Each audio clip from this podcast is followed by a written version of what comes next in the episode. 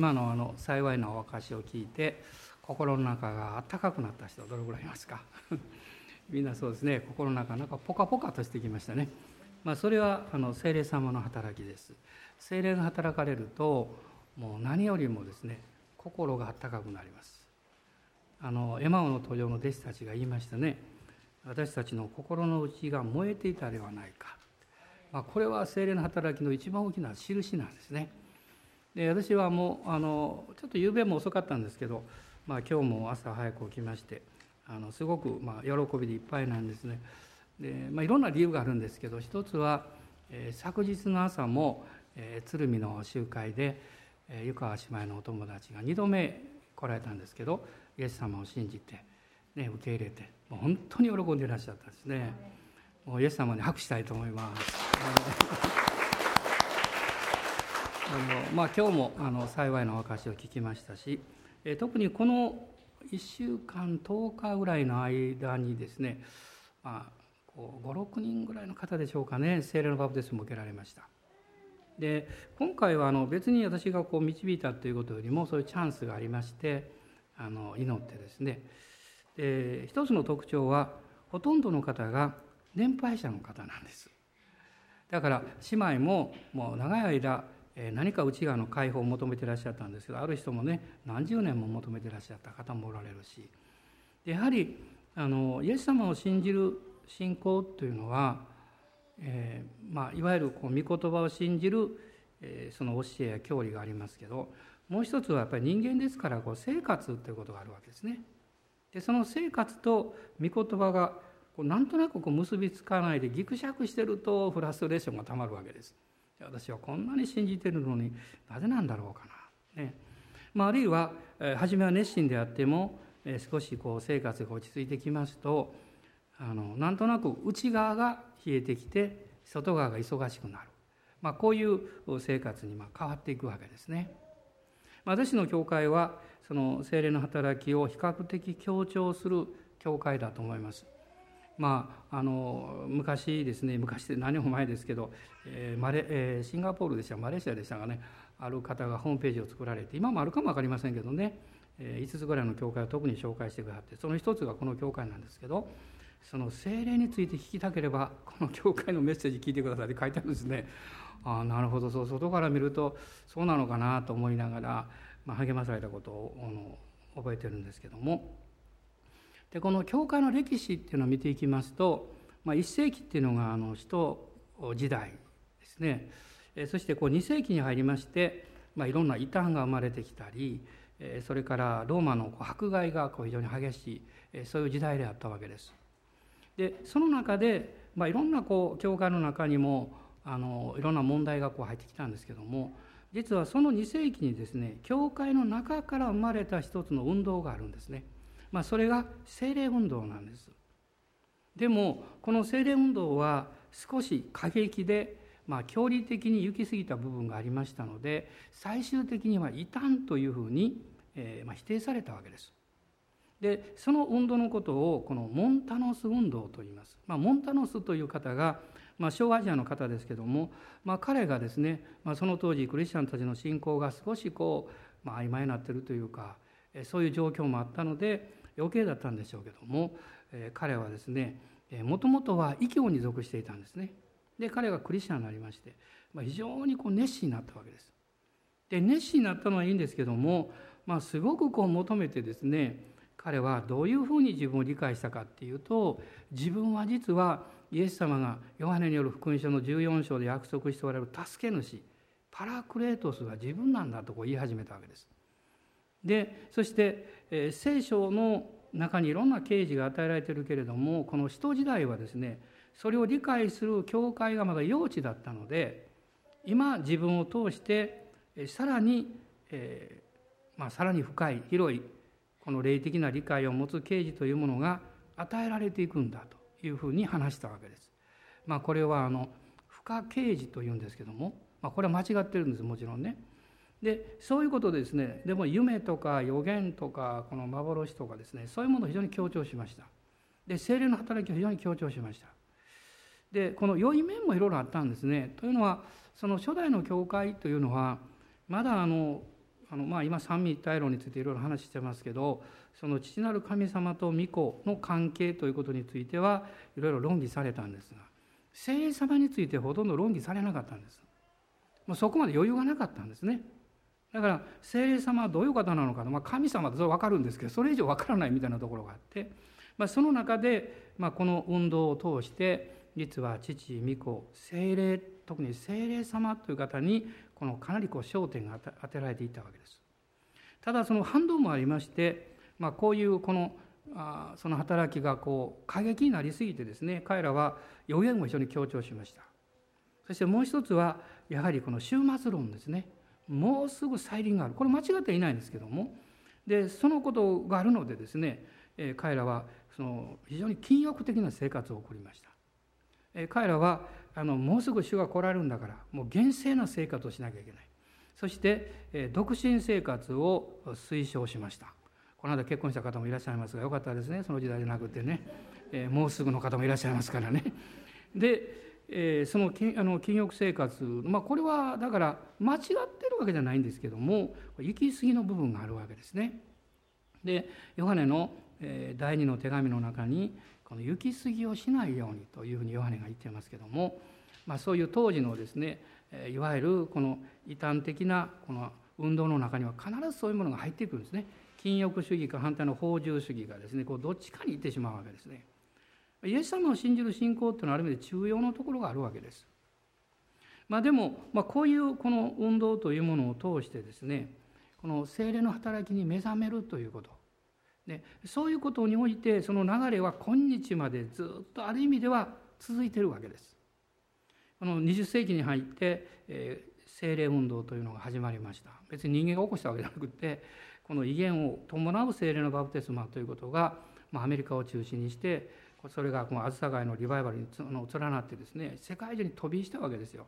でスウェーデンにも飛びしてそこから私たちのこの流れがあるわけですね。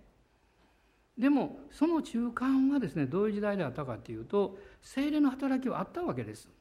あったんですけども精霊様ご自身にこう焦点を向けていくということが、まあ、長い間、えー、少しこう覆われていた、まあ、こういうこの時代を私たちは教会の歴史として通ってるわけですね。まこのモンタノス運動を通してですね、まあ、モンタノス主義とも言うんですけどもモンタノスね人の名前なんですよ。この人の名前なんですけどあの、まあ、反動がありましてねこういうことが起こったのでもう予言とかそういうものはもう使徒時代に終わったんだと。もうこういうものを持ち出すなと。いうふうになってしまったんですね。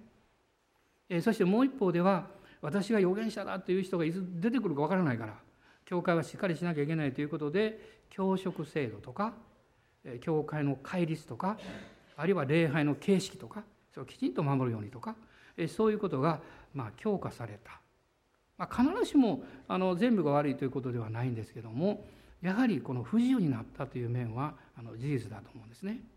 でそこからまあ解き放れたあの放たれた第一が宗教改革ですけどでも宗教改革もですね、えー、まだあのいろんな面において不自由な面がありましたね。でもこの20世紀に入ってこの精霊運動が始まってそのもっとこう自由なものが生まれてきた今私たちは21世紀に入ってるわけですよ。でこの21世紀というのはですねこの2つのこの、え、危険性をはらんでいる考え方の時代なんですね。で一つは多様性を重んじるということです。その一つのスタイルじゃなくてねいろんなこう多様性を重んじる。ね、でもう一つはですね多元性を重んじる。まりそれはそれぞれの思想や考え方そのものを尊重していこうという考え方これは一見ですね良いように思うんですけどもそういうふうにこうなってきますとですねそのイエス様だけが唯一の救いであるということが否定されてきます。そしてあの聖書の御言葉が神の言葉であるということももちろん否定されてきます。イエス様も神の子でなくなってきます。そういう考え方が入ってくるわけですね。まあ、こういう中で、えー、私たちはですねこの時代の中で一番こう大切なことそれは何何なんでしょうかね。まあ、実際的にはいろんな面があると思うんですけど私やはりクリスチャンとして大事なことは神様の御心をしっかり求めていくということじゃないかなというふうに思うんですね。その外側の形とかこういうふうにならねばならないとかこういうふうにしたから大丈夫だとかそういうことじゃなくて神様の御心を御言葉と精霊によって教えられていくまあ、今日は実はソロモン王の祈りのまだ続きをしようと思ってるんです。で今のことと関係はあるんですね。で今日は第5回目になります。何回続くか私も分かりません。えー、今日は第二歴代史の7章の14節だけを読みたいと思います。7章の14節です。第二歴代史7章14節ご一緒にお読みになってください。はい、私の名を呼び求めている私の民が自らへり下り祈りを捧げ私の顔を慕い求めその悪い道から立ち返るなら私が親しく天から聞いて彼らの罪を許し彼らの地を癒そう。イスラエルの統一王国時代の3番目の王様このソロモン、まあ、彼は40年間このダビデ王の後を継いでこの王としての働きをするわけですね。で彼はダビデ王のこの意思を継いで神殿をこの建設します。で神殿が建設されたその後で夜主がソロモンに現れてそして彼におっしゃるわけです。私はあなたの祈りを聞いた。まあ、これが7章の12節に出てきます。私のためにこのところを生贄を捧げる宮として選んだというふうに主がおっしゃいました。そして警告を与えられてその後この14節のことが出てくるわけです。つまりそれはですね神様の祝福というものを受け取っていくために大切な4つのことをまずこの前半この14節のま半ばまでに出てきます。4つのことが出てきます。でその一つが、まあ、先週お話をいたしましたが私の民が自らへり下りということです。で大事なことの一つはですね自らということです。へり下らされるわけじゃないんです。癒しめられるわけじゃないんです。問題があるからへり下るんじゃないんです。あるいは難しいからできないからへり下るんじゃないんです。自らへり下るというのはできてもできなくても問題があってもなくても関係なく神様の主権と神様の御言葉の絶対性を信頼して自分がその下に入ることです。ですからそこには自分の義というものを主張するというこの盲点がありますね自分の義自分の正しさで、まあ、これはあの非常に大きな問題ですよ。この自分の義をですね否定するということはそれに基づいてやってきた自分の働きとか今までやってきたことがダメだったのかというふうに考えてしまうかもしれない。でそんなことはしたくないと思いますよね。だから私はあの、まあ、708090ねこの間も90過ぎた姉妹がイエス様を信じられたわけですけども私はもう本当に心から拍手したいと思います。これはものすごい勇気のいることです。私なんか10代の終わりですからね人生の人生観なんかもまだできてない時ですから、ね、信じるのは優しいかもわかんない。でも何十年もその人の生き方があって、ね、家族のために犠牲を払いですね。そしてこの自分の人生一生懸命生きてきてそして自分の頼りとする何かの宗教を持つあるいは信仰を持つあるいは考え方を持つそれを否定するとなるとですね自分の過去は一体何だったのかってこう考えてしまいます。ね、でも神様はそんなことは実はおっしゃってはいないんですけどそういうふうに感じてしまうわけです。あなたが今までどういうものを信じどういう宗教を持っておられたかそれは全然問題じゃありません。それはあなたが誠の神様を知らないで聖書を知らないでキリストを知らないで来たことだけのことですからそれはあなたの人生にとって何ら後悔する必要はないと私は宣言します。神様はそのままあなたを愛しておられるしそしてあなたがその歩んできた人生の過去というものを中で学んだこと教えられたことそしてそれを生かしていくことを神様は必ず用いてくださると思うわけです。でも問題はですねそういうことじゃなくってその歩んできた自分の道のりに対して自分の義を保つということです。自分の考え方や自分の生き方を譲らないということこれが問題なんです。イエス様もパリサイ人におっしゃいましたね。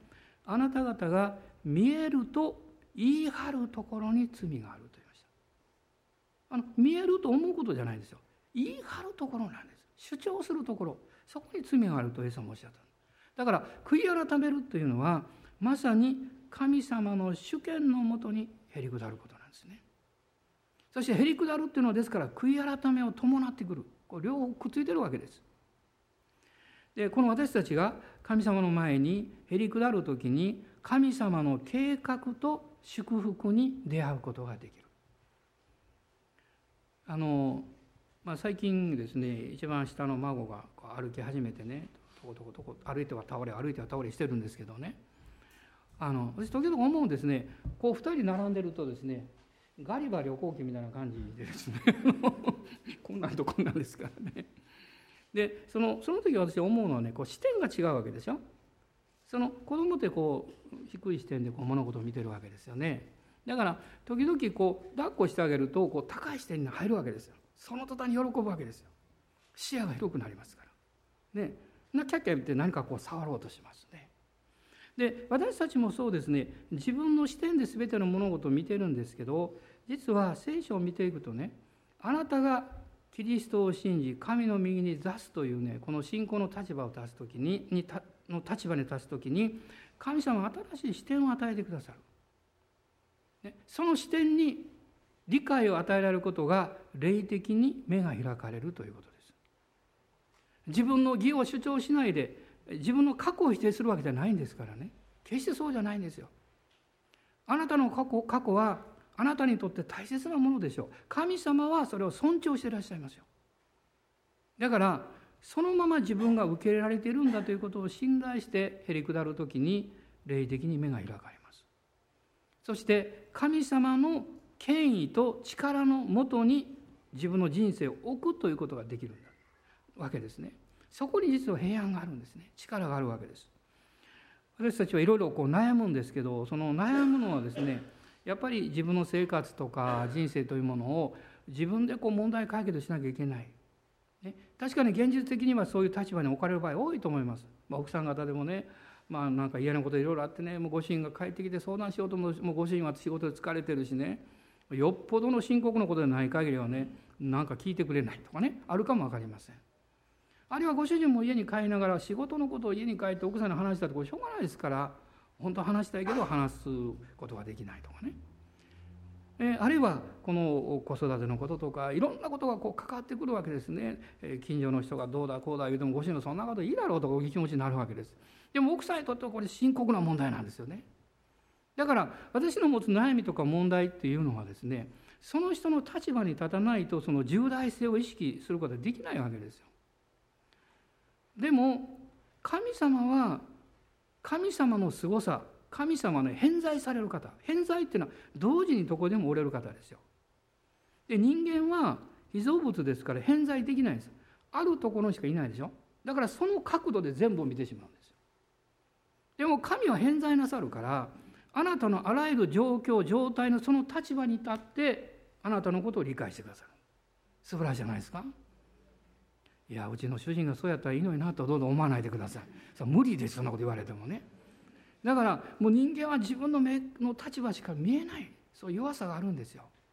でも神様はありとあらゆる立場から私たちの人生を見てくださる。ということは理解してくださる。ということですね。そしてへり下る時に私たちは神様の御言葉に信頼するということが幸いであるということを経験していきます。だからソロモンに神様はですねまず自らへり下りなさいって言ったんです。この無理やりにこうへり下されるとね人間は神様は見ないでね自分ばっかり見るんですよ。自分ばっかりね。でも積極的に自分から進んで謙遜になると主を見上げることができます。そして2つ目にどうしゃったんでしょうか。へり下り一緒にどうぞ。祈りを捧げと祈りを捧げそれは神様の御心に従えるように求めることこれが祈りの中心なんですよ。まあ、祈りっていうと自分の願いとかあの求めをねこう神様に申し上げることだこれももちろん祈りの一部なんです。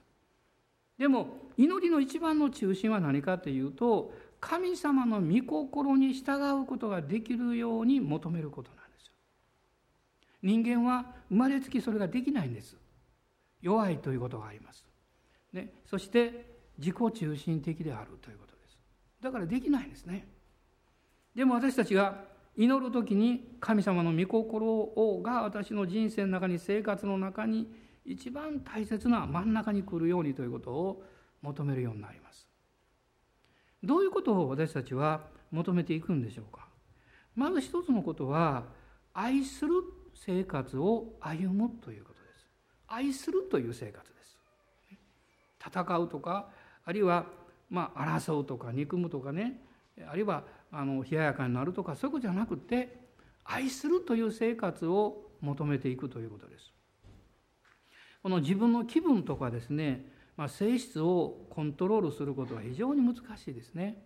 まあ、ある程度はできるかも分かりませんね成長すると。でもこれは根本的には人間はできません。この旧約聖書の信玄というところを開いてください。信玄の16章の32節です。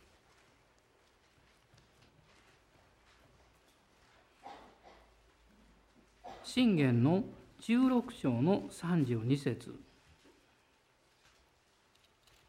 まあここを読むとドキッとする人も何人かいるんじゃないかと思いますが一緒にどうぞ怒りを遅くする者は勇士に勝り自分の心を治める者は町を攻め取る者に勝る。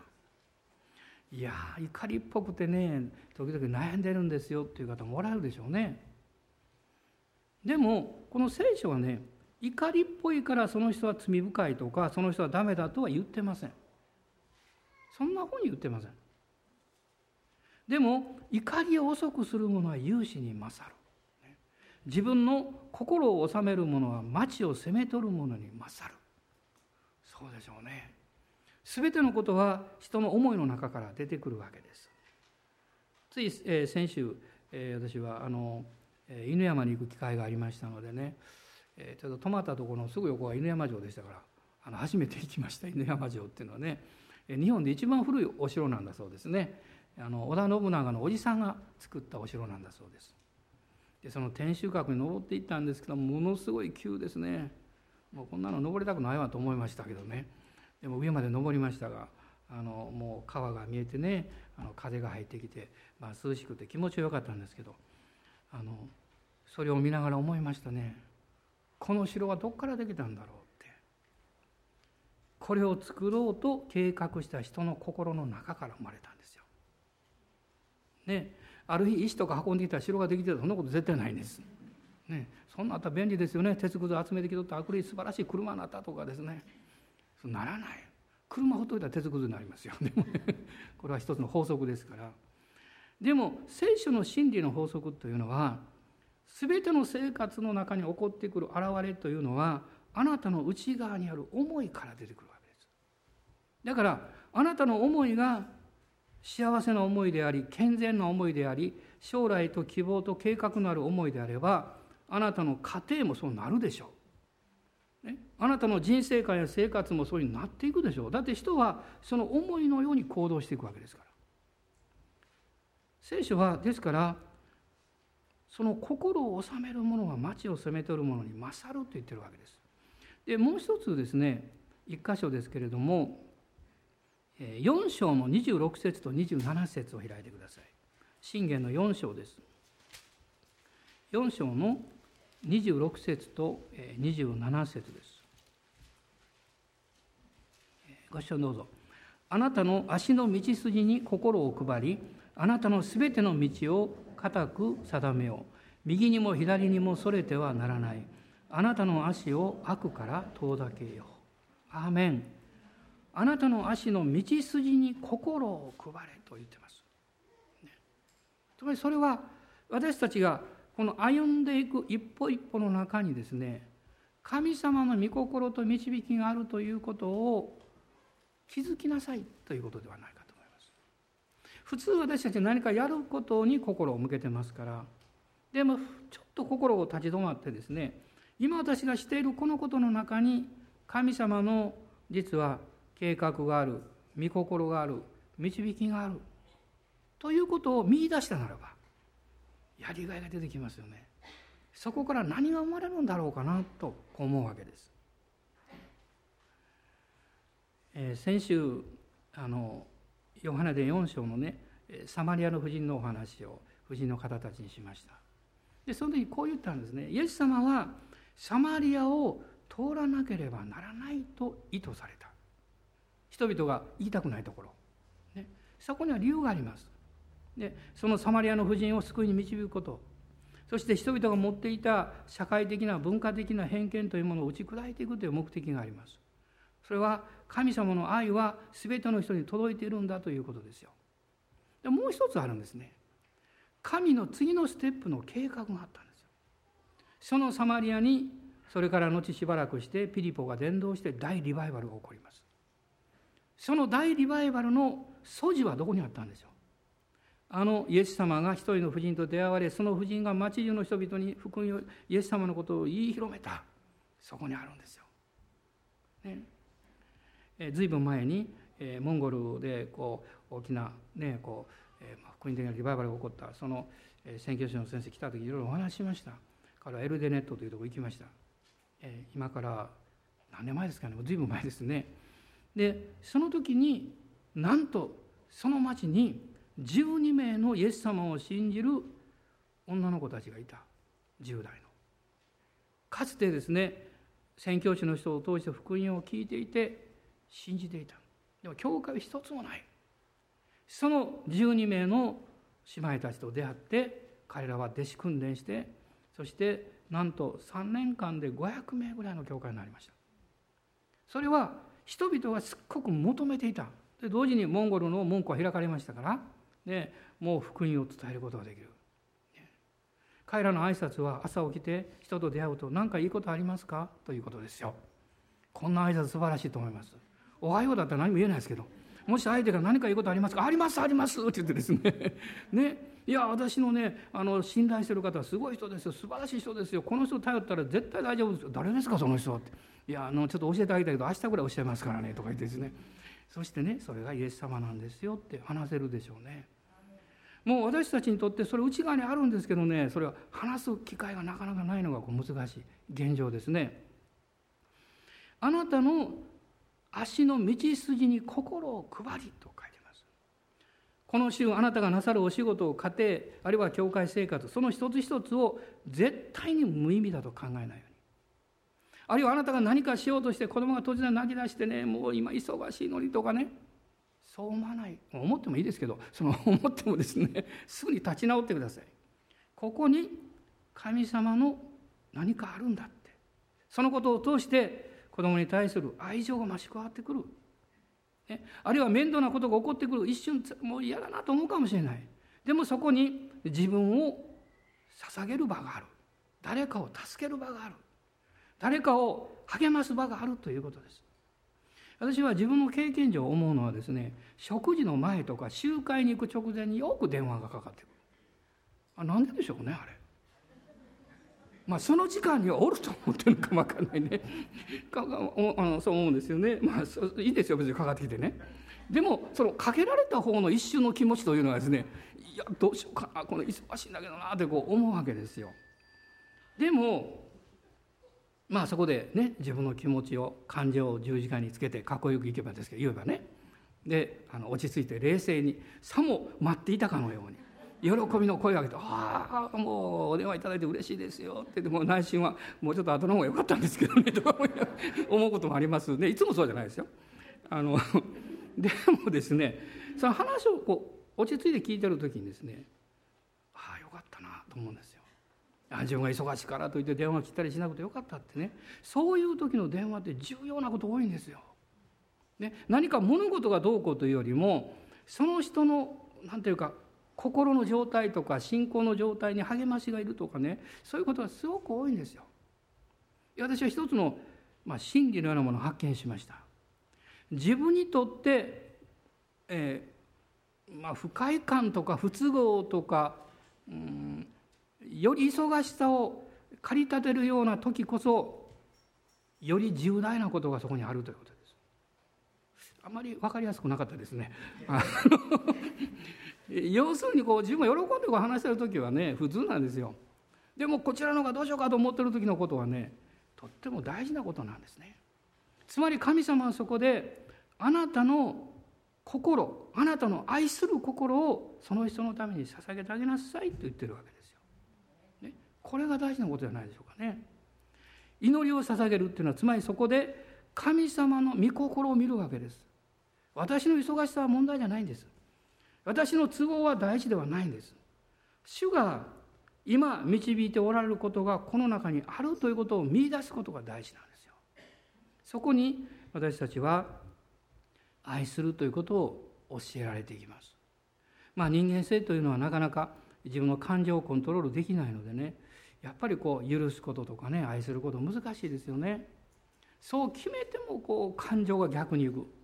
ね、まあ今日は時間の関係で聖書を開きませんけど後で皆さん開いてくださいこのモーセを見ると私いつも思うんですねこのモーセの出エジプト記32章を見るとね、えー、ここにはあのあの40日40夜モーセが山に登って降りてくる前に神様がまずおっしゃるんですよ。ね、こう下では大変なこと起こってるぞっていうわけですね。もうアロンがですね金の格子を作ってねもう偶像礼拝に走って大変なことになってるわけです。でその時にモーセがねあの神様の怒りをなだめようと思ってね神様どうぞねあのあなたが選んだ民なんですからねもうどうぞ落ち着いて落ち着いてって言ってるわけですよ。ね、ところが自分が降り降りてきて山から目の前に見たらカーッてですね その10回の間をバーン投げつけてですね やっぱモーセ人間やと思うわけですねここにね。まあ人間ってそういうもんですよ頭の中で分かってもねこの不思議な思うのはね神をさえなだめようとしたモーセが自分が現実に目の前にもう出来事を見た瞬間に頭がカーッときてですね怒りに燃え上がったと書いてるんですから、ね、まあ彼はそれほど、まあ、ある意味では正直な人間なんでしょうけども、ね。まあ、そういうその自分の感情をコントロールするということは難しいことですね。でも神様の御心をその現場の中で見出そうという信仰を持てば主が必ず収めてくださると思います。物事を見たり人を見たらダメですよ。上を見ないとね。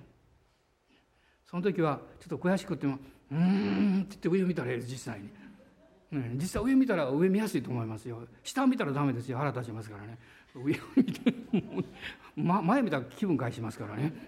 上を上を見るだからね。見るとこそこしかないわけですよね。二つ目のことはですねこ祈りを捧げるというのは平安に生きるということだと思います。平安を生きるんじゃなくてね平安に生きる。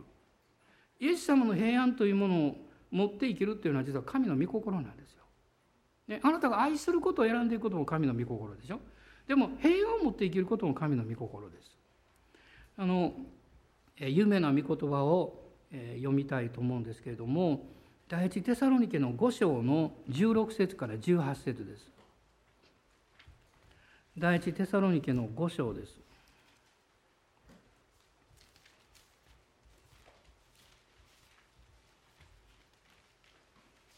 もうここはね聖書開かなくてもこうあのほとんどの方分かると思いますが16から18節一緒に読みましょうか。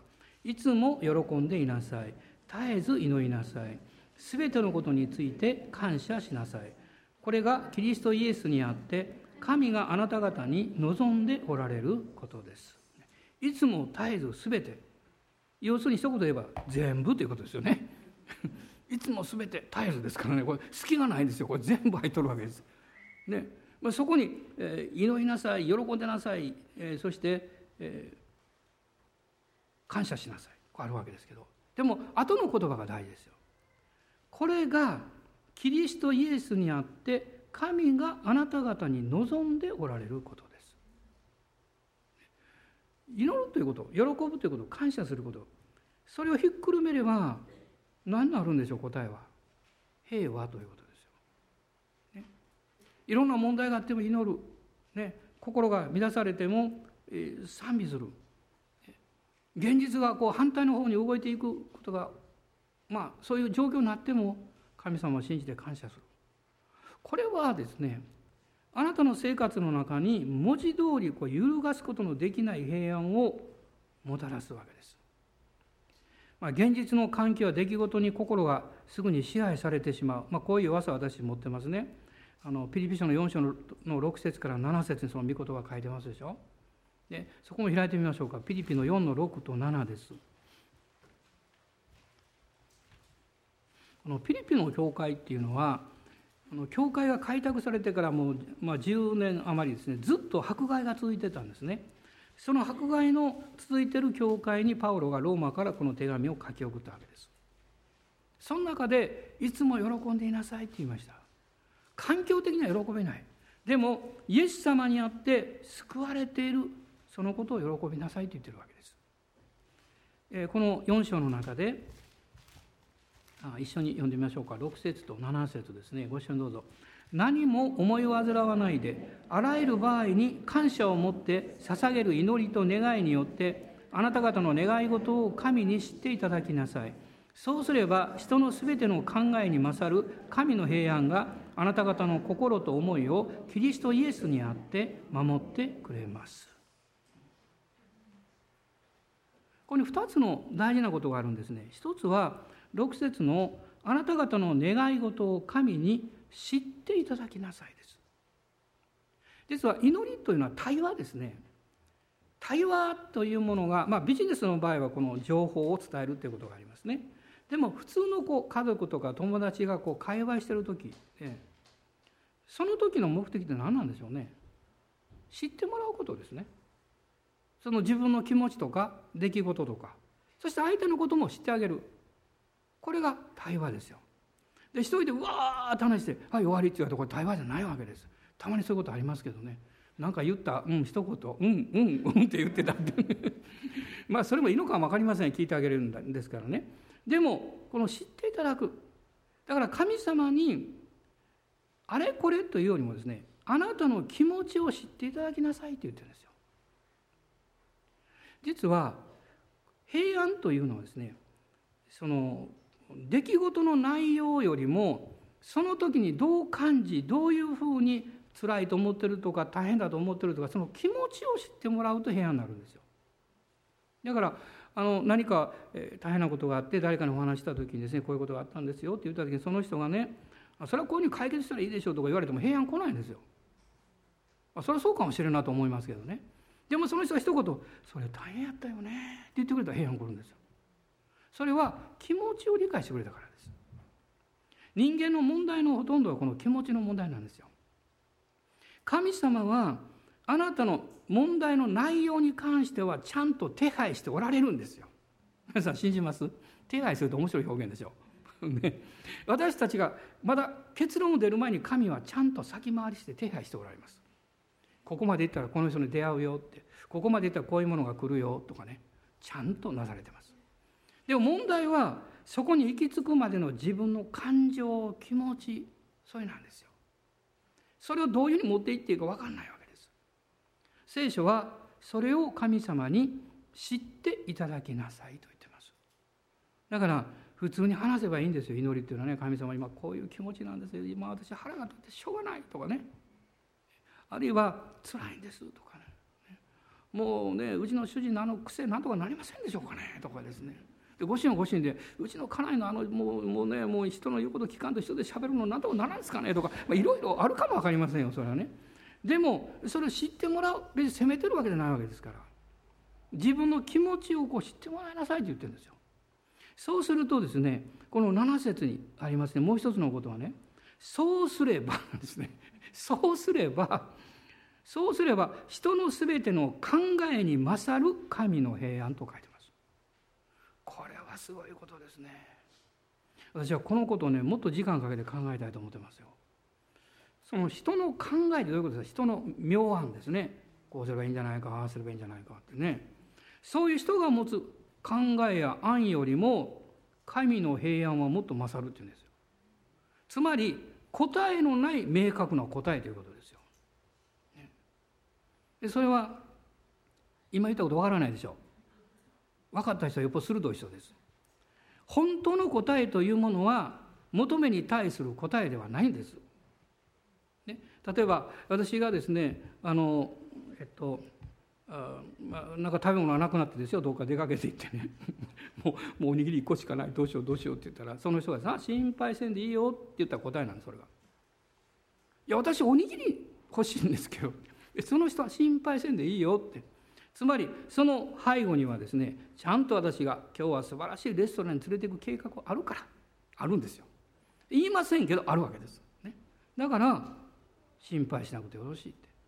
私たちはいろんな案を持つんです。考え方を持つんです。でも神様の平安はそこに答えがあるんですよ、ね、あの聖書の御言葉を理解しようとすると理解しようとすればするほど分からなくなるんです。混乱してくるんです。で面白いですね。この教会の歴史とかね今教理のこといろいろやってるでしょ、ね、精霊学校やってるでしょ。面白いですよ。結論はすっごく単純明快なんですよ。どういう結論かっていうとねそれが三位一体論であればキリスト論であれば何であってもね人間の理性では結局納得できないと言うんですよ。で答えはですね必ずどういう教義の問題でもある部分に神秘的な分からんという部分を置いてそのまま信じることが答えであるっていうんです。だから例えば神様は三位一体一人で三人三人で一人どういうふうに三人なの？どうして一人なの？そんなこと考える必要ないです。ね、神は父御子御霊アーメンそれでいいんです。これ結論なんですけどねでもそのプロセスにおいてですねどうなってんのかねイエス様と父なる神様の関係どうなってんやろとかですねいろいろねもうこれは何世紀もわたってやってるわけですよ。それ無意味じゃないんですよ。無意味じゃない。つまり、えー、初めから分かってる結論と自分が苦労してそこに行き着いた結論では違いがあるんですよ。ね、そうですよね。そこを苦労して行き着いた結論の時には何とも言えない喜びがあるんです。答えは単純でもね。だからお年寄りの言葉には力があるんです。ね、お年を言った人は尊敬しましょう。みんな年いくんですからそれは経験を通って言ってるからなんですよ。ね、私が問題があってですね悩み相談に行った時に若い子は「先生心配せんでよろしいよ」って言われてもねまあ嬉しいけどね嬉しいけど片や80歳90歳の人は「まあ牧師さん心配せんでよろしいわ」って言われた方が「あなるほど」って思うわけです不思議なもんですね同じことを言われてもその中身に違いがあるんですね実はイエス様を信じるというのはこの御言葉がイエス様によって全て完成されてその中身を経験させられている何ていうかそれをですね私たちが受け取るだけなんですよ。さっき初めに言いましたねあの付加的な啓示つまり今これからまだわからないことがあって聖書以外のことをプラスされるということは一切ないんです。あなたがどんなに祈ってもあなたがどんなに泣いてもあなたがどんなに聖書を理解してもそれによって神が答えをくださるわけじゃないんです。ではなぜ祈るんでしょう？なぜ断食するんでしょう？なぜ求めるんでしょう？それはすでに完成されているイエス様の経験に私たちが共有させられるだけなんです。ああイエス様はこういう経験をしてくださったのかあだからこのような救いを与えてくださって素晴らしい結果をくださったんだな。ってそれを経験するだけです。だからイエス様のすでに十字架の贖いが完成しているのにまだプラスアルファで私がもっと聖書を勉強したらもっと答えが来るとかですね。もっと祈ったら答えが来る。これは付加してるわけ足してるわけです。これは間違いですよ、そこにはこの人間中心という考え方がいつの間にか入ってきます。私は最近その開拓伝道についてお話ししなきゃするようなことの機会がよくあるんですけどね。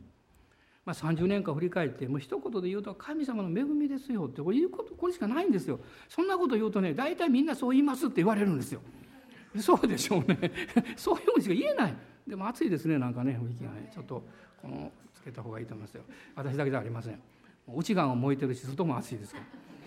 あのそれはですねイエス様が全部してくださっていたことを発見していくことだけなんですよ皆さん伝道って何なんですか？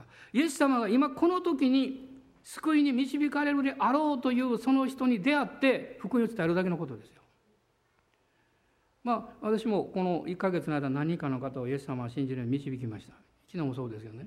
私が導いたんじゃないんですよ。今イエス様を信じようとしておられるということを主が教えてくださってそうしませんかって言っただけのことですよ。